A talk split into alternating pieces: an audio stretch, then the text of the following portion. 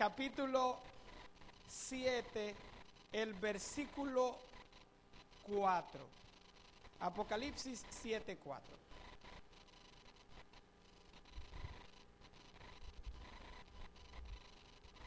Apocalipsis capítulo 7, el versículo 4. La Biblia dice, y oí el número de los sellados, 144 mil sellados de toda tribu, lengua y pueblo, o de todas las tribus de los hijos de Israel. Vamos a orar. Querido Padre, gracias por tu palabra. Qué bueno que esta noche nos has traído y que llegamos a este momento especial en el que abrimos tu palabra y te rogamos tu intervención. Habla, Señor, a tu iglesia a través de tu siervo, en el nombre de Jesús. Amén, amén. Apocalipsis capítulo 6, el versículo número... Apocalipsis capítulo 6, versículo 17 hay una pregunta muy interesante. Apocalipsis capítulo 6, versículo 17. Dice, porque ha llegado el gran día de la ira. ¿Y quién puede sostenerse de pie? Por supuesto que esta es una pregunta de lo más serio que hay en toda la Biblia llegó el día de Dios. ¿Y quiénes son los que pueden quedar en pie en ese momento? Es una pregunta decisiva y además de eso, inquietante para todos los cristianos. Ha sido un problema desde el principio hasta aquí. La gran mayoría de los cristianos se preguntan, cuando el Señor venga. Encontrará fe en mí. Voy a estar yo firme cuando comiencen las pruebas realmente serias que se pronostican sobre este mundo. Yo no estoy hablando de una simple persecución porque voy a la escuela y me dicen que debo trabajar el viernes, eh, ir a clase viernes en la noche o porque el jefe de trabajo me diga que debo quedarme el viernes o trabajar el sábado.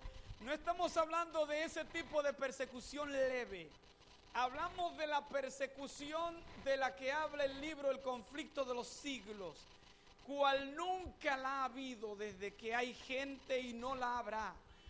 Es ese texto que está en el libro de Daniel, capítulo 12, versículo 1.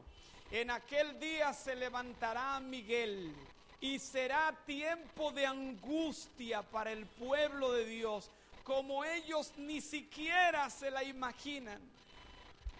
Y la gente mía, mis hijos, mi familia, mis amigos, mi iglesia, se quedarán de pie en ese tiempo o les fallará la fe. La respuesta de eso está en dos capítulos de la Biblia a los que voy a llamar la atención de ustedes. El libro de Apocalipsis capítulo 7 y el versículo número 14. ¿Hay alguien que pueda ayudarnos con el sonido? ¿Alguien que conozca un poquito de controles? Sí, para que todos podamos concentrarnos ahí. Gracias. En el capítulo 7 y 14 del libro de Apocalipsis aparece algo que no todo mundo habla de eso allá afuera. E incluso nosotros mismos a veces no sabemos a qué es que se refiere ese capítulo. La Biblia habla de un grupo de personas que van a estar de pie justo en ese momento cuando Cristo venga.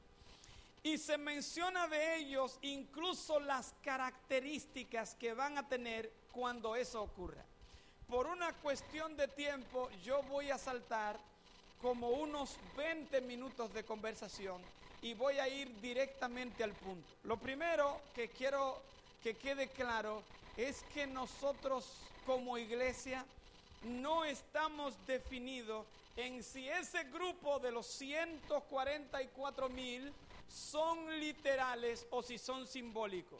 Hay un grupo grande que dice que son simbólicos y hay otro grupo que dice que son literales.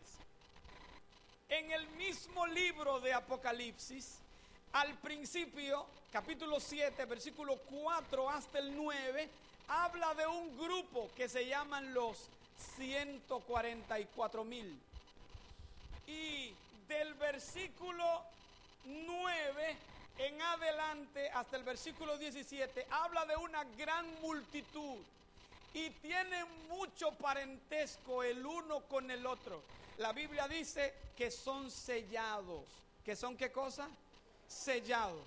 Eso significa que si hoy yo soy sellado por el Señor con el Espíritu Santo, si hoy yo soy sellado honrándolo en el día de reposo que Él ha apartado, si hoy yo soy sellado por el Señor con el bautismo, no significa por eso que yo no pueda perder mi sello. ¿Me están siguiendo hermanos hasta aquí? Yo puedo perder ese sello en cualquier momento. Ahora, estos que están siendo sellados en el tiempo del fin ya no se pueden perder. Dios lo ha apartado para él y ya no hay forma de que se pierdan. La Biblia dice, son redimidos. La Biblia dice, siguen al Cordero por donde quiera que va. Y la Biblia dice que ellos están vivos cuando Cristo aparezca en las nubes a buscar a sus hijos. Gloria a Dios si nosotros podemos ser parte de ese grupo especial. Ahora, lo más importante de la noche, a lo que yo quiero llamar su atención, es que la Biblia dice que este grupo fueron sellados y que tenían las siguientes características. ¿Cuáles eran las características de ese grupo que en el tiempo del fin el Señor le puso un sello? Primero, para que no vaya a quedar ninguna duda en nosotros, el sello no es, como piensan algunos, una marca visible en la frente o en la mano de la gente.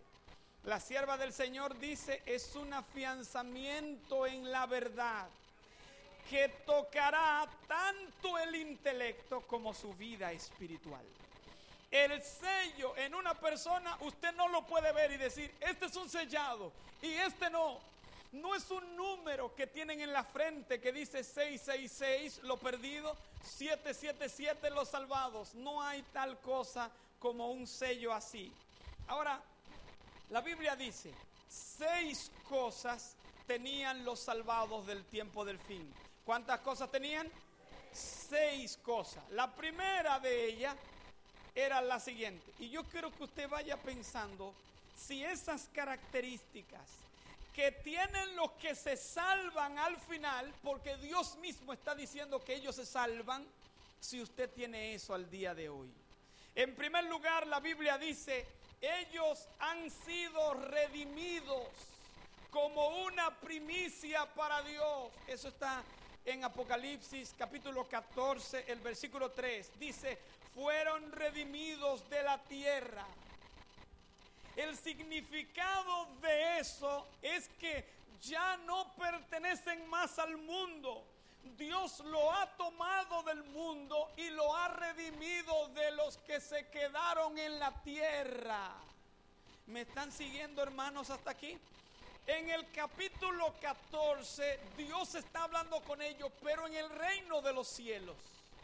La Biblia dice 14.1 que está viéndolo en el monte de Sión, versículo 2 en adelante. Dios está hablando con ellos y dice, lo primero que ellos tienen es que han sido redimidos. Por ellos se pagó un precio muy, muy caro. Porque ellos fueron redimidos. ¿Con qué cosa dice la Biblia? Con la sangre del cordero. Vamos a leerlo. Apocalipsis 5:9 tú fuiste inmolado y con tu sangre nos has redimido para Dios de todo linaje, lengua, pueblo y nación. Dentro de millones y millones de gente, oh Padre, le dicen los salvados, tú nos redimiste a nosotros. ¿Por qué me tomaste a mí? En todo lavapié y cañada honda, ¿por qué a mí? Y dicen ellos, no sabemos, pero me has redimido de entre todos ellos. Santiago 1.18, él dice, es como si fuese una cosecha. Que un día el labrador vino y la tomó y dijo, esta es mi cosecha especial. Este es mi fruto especial. Dice la Biblia, esas personas aceptaron el perdón que Dios estaba ofreciendo por ellos en la cruz del Calvario. ¿Cuánto han aceptado el perdón de Cristo Jesús? Amén. Gloria a Dios. La Biblia dice, Primera de Juan, capítulo 1, versículo 7, y la sangre de Cristo, ¿qué cosa? Nos limpia de todo pecado. No hay un pecado esta noche en alguien que haya aceptado a Cristo como su Salvador personal en alguien que le haya dicho, Señor, por la sangre de Cristo en el Calvario, perdóname ese pecado que cometí. Hemos confesado nuestros pecados delante del Señor. Entonces Dios está diciendo que aquellos que han aceptado el perdón que Dios le ofrece, ese grupo tiene el primer elemento, las características de los perdidos. La Biblia dice que el que creyere, ¿Y qué más? El que creyere y este será salvo. ¿Cuántos han sido bautizados aquí? Amén. Gloria a Dios. Tenemos el primer elemento de seis. Dice Dios, los que se salvaron es que fueron redimidos de entre los hombres. Número dos, dice Dios, ellos cantan un cántico que nadie se sabe. Apocalipsis, capítulo 14, versículo 3. Dice, y cantaban un cántico nuevo delante del trono, que nadie podía aprender el cántico, sino aquellos 144 mil que él ha traído de la tierra. ¿A qué Dios se está refiriendo aquí? Está hablando de un cántico cuyo nombre está combinado con dos personas. Dice, es el cántico de Moisés y el cántico del Cordero. ¿Qué cántico de Moisés? ¿En qué momento Moisés cantó? ¿Recuerdan ustedes? Está en la Biblia, en Éxodo, capítulo 15. El versículo 1 es una celebración que Moisés hace porque Dios ha libertado a su pueblo de Egipto. Y escuchen lo que dice el himno, dice, cantaré yo a Jehová porque Él es mi fortaleza, Él es mi cántico, Él es mi salvador, varón de guerra, Jehová es su nombre. Dice Moisés, yo tengo un cántico. ¿Y saben qué dice el cántico? Está expresando todo lo que Dios ha hecho, tanto conmigo como con el pueblo que me toca dirigir. Dios dice, estos que han sido redimidos de la tierra tienen un cántico, porque ellos fueron rescatados de la gran tribulación. En medio de la tentación más dura, ellos han sido sacados por Jehová de los ejércitos. Su canción contiene adoración, liberación y salvación, porque el Dios del cielo le ha hecho experimentar esa liberación. Estaban perdidos, han sido como tizón arrebatado del fuego, estaban para perderse. Pero un día Jehová en su misericordia intervino y salvó uno por uno a cada uno de sus hijos. Mi querido, puedes ahora hablar con Dios y hacer una especie de cántico diciéndole, Señor, yo te alabo porque tú has hecho esto, esto y esto y esto por mí. Esto no es un asunto de, de que has hecho con alguien allá. No, no, no. Esto es conmigo.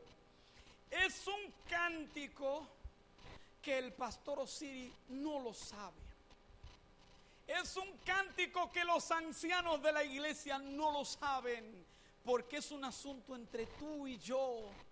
Es una experiencia que tú y yo hemos vivido. Es un asunto personal. ¿tenemos nosotros una relación con Dios a ese nivel? ¿Cuántos tienen una relación bonita con el Señor? Déjenme ver las manos.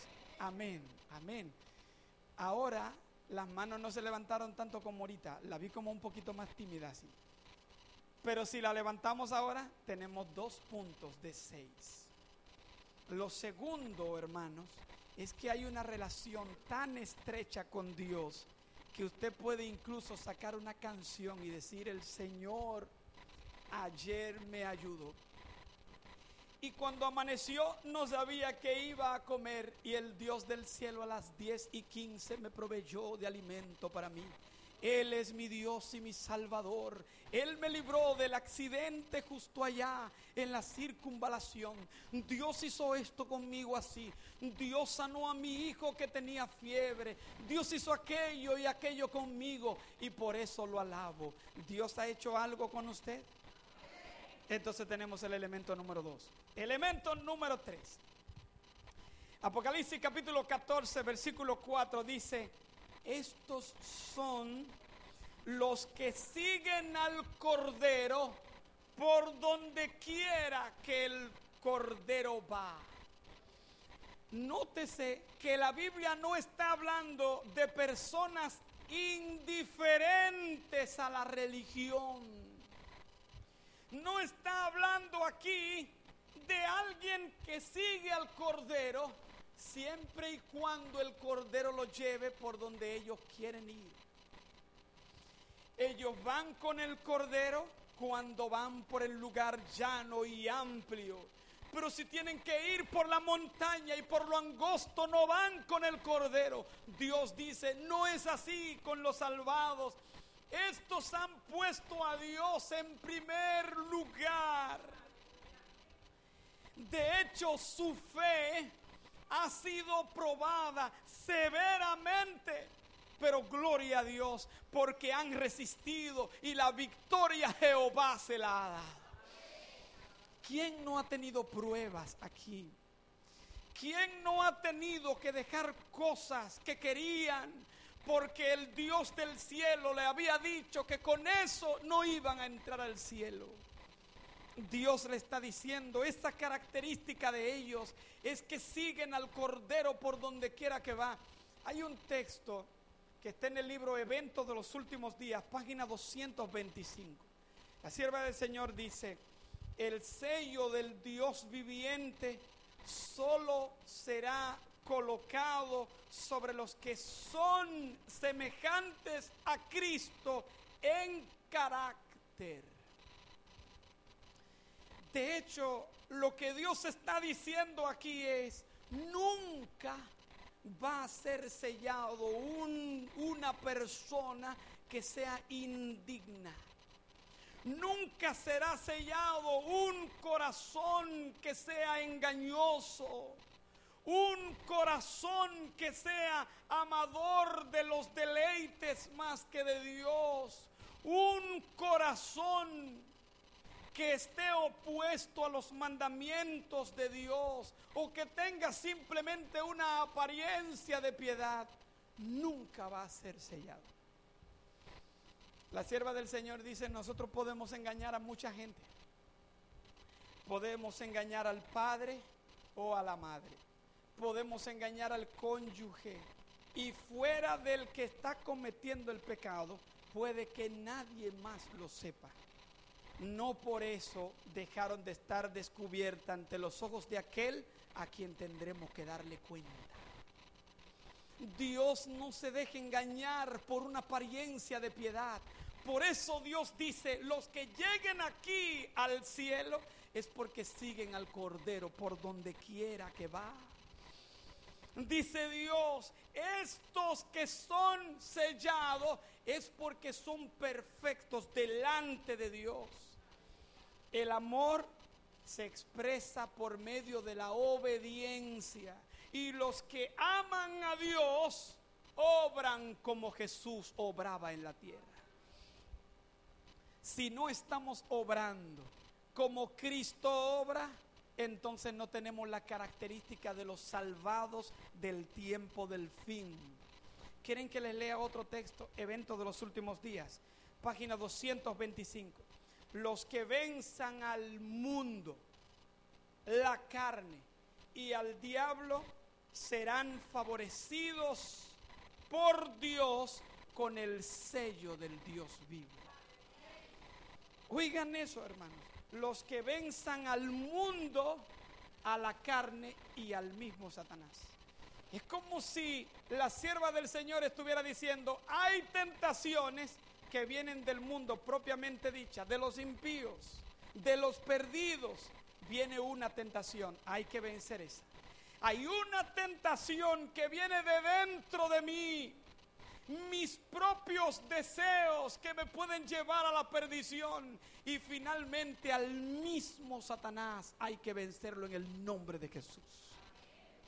Ahora, hermanos, ya tenemos el punto número 3. Siguen al Cordero por donde quiera que va. ¿Cuántos imitamos a Cristo Jesús? Amén. Entonces tenemos el punto número 3. Punto número 4. El texto dice, Apocalipsis 4, Apocalipsis 14, 4, dice, y esto es interesante, dice, ellos no se han contaminado con mujeres porque son vírgenes. Entonces alguien dice, bueno, yo pensé que el sermón era algo así como de profecía y eso, pero ahora se metió como a eso de sexualidad y eso, así que yo mejor me voy de aquí.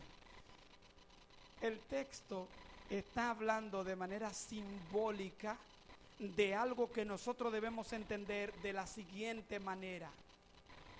Lo que Dios está diciendo es, miren, en el tiempo del fin,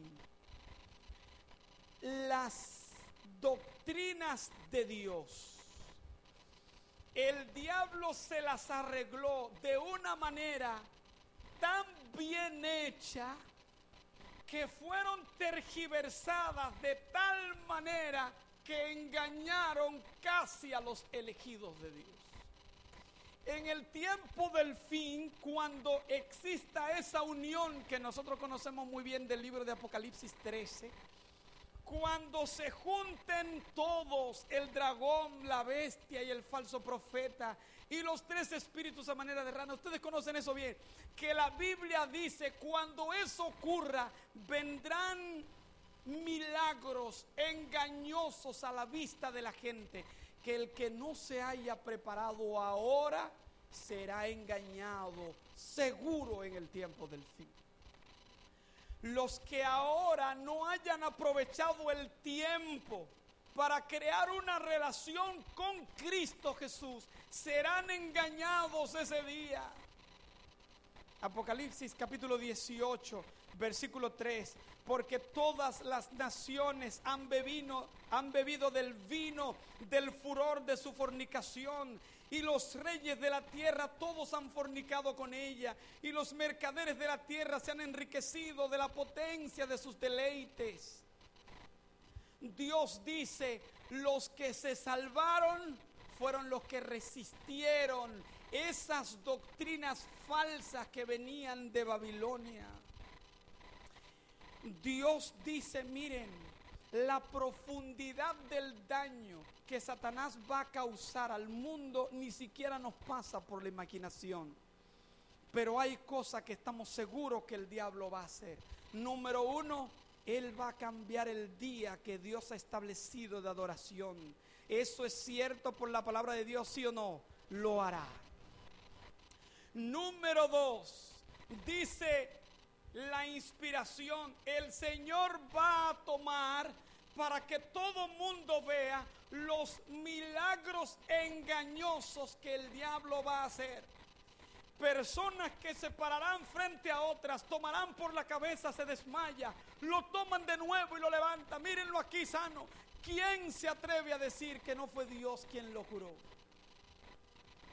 Y frente a eso, miles, Mateo 24, 24 dice, harán grandes señales prodigios de tal manera que engañarán, si le fuere posible, hasta los escogidos de Dios. Dice el Señor, pero hay algo con los 144 mil. Ellos no fueron engañados por Satanás. Alabado sea el nombre del Señor. ¿Cuántos estamos claros en que hay un día de adoración que Dios ha establecido? ¿Estamos claros de eso? Amén. ¿Cuántos estamos claros que el diablo sabe hacer milagros? ¿Cuántos están claros? Así que los milagros no son una señal de que Dios está presente. No necesariamente. Que nadie se engañe con eso. En quinto lugar, ya hemos visto cuatro. Primero, han sido redimidos, han sido bautizados. Dios lo apartó para sí, los trajo a la iglesia. ¿Cuántos han sido rescatados del mundo? Primero. Número dos, tienen una experiencia entre ellos y Dios a tal medida que pueden cantar un cántico que nadie se sabe quienes tienen una experiencia con Dios. En tercer lugar, ellos van a donde Cristo les diga que vayan. Siguen al Cordero donde quiera que va. ¿Cuántos hacen eso? Amén. En cuarto lugar dice que son vírgenes, que no se han contaminado con falsas doctrinas. ¿Cuántos no se han contaminado con falsas doctrinas? Amén. En quinto lugar, y aquí yo quiero ir despacio, aunque el tiempo se me fue, pero yo quisiera que aunque el tiempo se vaya, ustedes no se vayan todavía. El texto dice, en la boca de ellos no se halló la mentira. Vamos a leerlo. Apocalipsis 14:5 dice, y en sus bocas no se halló la mentira. Mi querido, yo voy a ir despacio para que no parezca que lo dije por emoción. La Biblia nos dice que la mentira está prohibida por el noveno mandamiento de la ley de Dios. La Biblia dice en Éxodo capítulo 20, versículo 16, no hablarás contra tu prójimo falso testimonio. De hecho, 600 años antes, un profeta llamado Sofonías, capítulo 3, versículo 13, él dijo, el remanente no será injusto nunca y nunca dirá la mentira. En sus bocas no hay lengua de engaño. Y yo lo sé porque ellos apacientan, duermen y nadie los atormenta. Dice el salmista, el, el profeta, yo lo sé porque son gente que duermen tranquilo y en paz. ¿Han visto ustedes a alguien mentiroso estar en paz? No. Tiene que andar con mucho cuidado, porque a una mentira tiene que prepararle otra para cubrir esa, y otra, y otra, y pronto se encuentra en un mar de mentiras que ni él mismo sabe cuál es la verdad y cuál es la mentira. Dice Dios, si hay una cualidad que tienen los salvados del tiempo del fin es que siempre hablan la verdad. Distinto a los que son excluidos de Jerusalén, que hablan solamente la mentira. Pero dice Dios, en el tiempo del fin esa mentira no es solamente decir la cosa que no es esa mentira está ligada a otra cosa. Vamos a verlo. Romanos 1.25 dice, es que ellos han cambiado la verdad de Dios por la mentira. ¿Y saben en qué consiste? Estoy en Romanos capítulo 1, versículo 5. Porque ellos le están dando culto a una persona que fue creada por Dios en vez de darle culto al mismo Dios es alguien que se levantó que le dice que él puede perdonar pecados y que a él le deben rendir cultos y hacerle confesión. Dice Dios, por eso los he entregado a un espíritu de mentira. La mentira del tiempo del fin está relacionada con la adoración de la bestia del Apocalipsis. Dios está diciendo aquí, la característica de los salvados es que no son mentirosos. ¿Cuántos de los que están aquí solo dicen la verdad? Amén. Ahora sí fue verdad que los brazos no se levantaron. Hermanos, segunda Tesalonicenses, capítulo 2, el versículo 9. Escuchen cómo dice, vendrá aquel inicuo por obra de Satanás con toda clase de milagros, señales y prodigios falsos. Con toda perversidad engañará a los que se pierden porque se han negado a amar la verdad. Hermanos, el hecho de que los brazos no se hayan levantado como cuando dijimos, ¿cuántos han sido rescatados del mundo? Amén. Cuando se dijo, ¿cuántos solo dicen la verdad? Entonces nuestros vasos ahí dudaron un poco. Dios está diciendo, han sido rescatados, cantan un cántico nuevo, siguen al Cordero por donde quiera que va, son vírgenes porque no están contaminados con falsas doctrinas, no hablan la mentira. Y finalmente el texto dice que ellos son sin mancha capítulo 14, versículo 5, pues son sin mancha delante de Dios. No es que ellos sean perfectos moralmente hablando y absolutamente hablando. No es que ellos sean perfectos en todo lo que hacen. Lo que Dios está diciendo es, son fieles seguidores de Cristo y el hecho de que sigan a Cristo los convierte en perfecto porque Cristo es perfecto. ¿Recuerdan ustedes quiénes eran los santos del tiempo del apóstol Pablo? Filipenses 4:21. Él dice, un saludo a todos los santos que están en la iglesia tal. Si Pablo estuviera dirigiendo un saludo a la iglesia de Cañada Honda, ¿qué diría? Saludo a los santos a los perfectos que están en la iglesia tal. El hecho de que esos que se salvan, que se llaman los 144 mil, ese grupo sigue al Cordero por donde quiera que va, eso los convierte en perfecto. Cuando el mundo entero renuncia a Dios, esos que creen en el Señor, que no hablan mentira, mostrarán el carácter.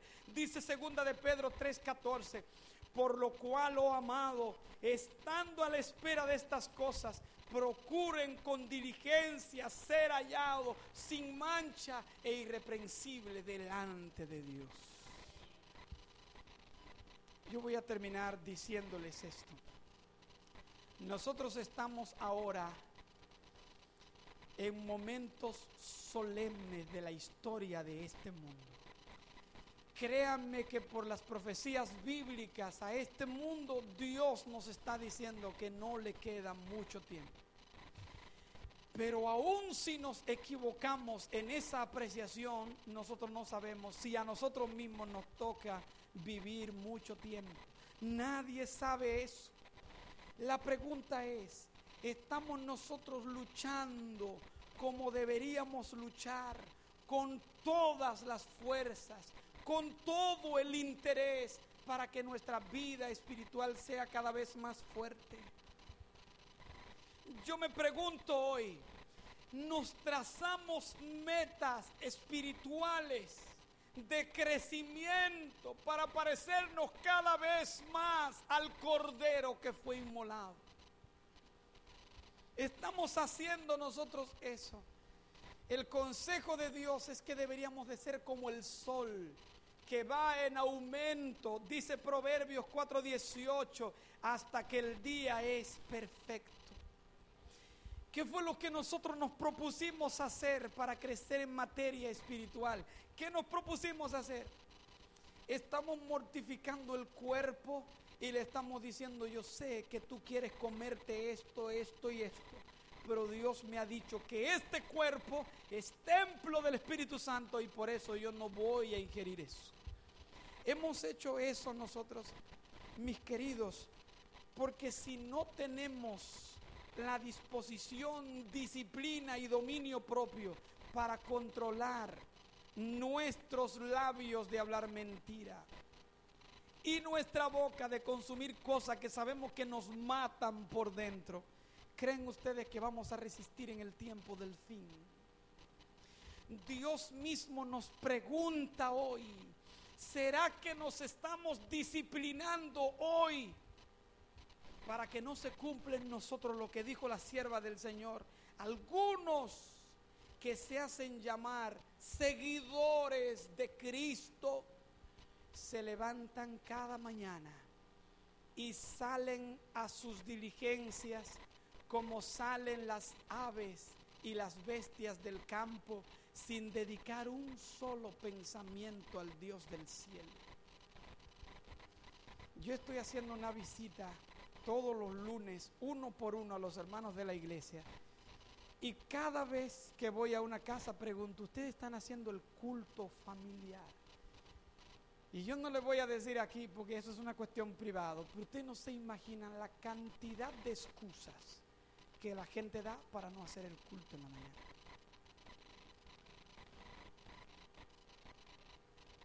¿Cuántos de nosotros entendemos hoy que de mañana debemos presentarnos delante de Dios y esperar en Él? Refrenamos nosotros nuestro carácter cuando éste es provocado por el diablo por medio de algunas personas que nos rodean o simplemente dejamos que ese carácter perverso y torcido salga el viejo hombre o la vieja mujer y que tiremos todo lo que tenemos por ahí sin refrenarnos. Dios hoy nos está diciendo que debemos alejarnos de todo aquello que puede hacer que nos perdamos. Todo aquello. Yo voy a terminar leyéndole esta cita. Está en el libro Palabra de Vida del Gran Maestro, página 47.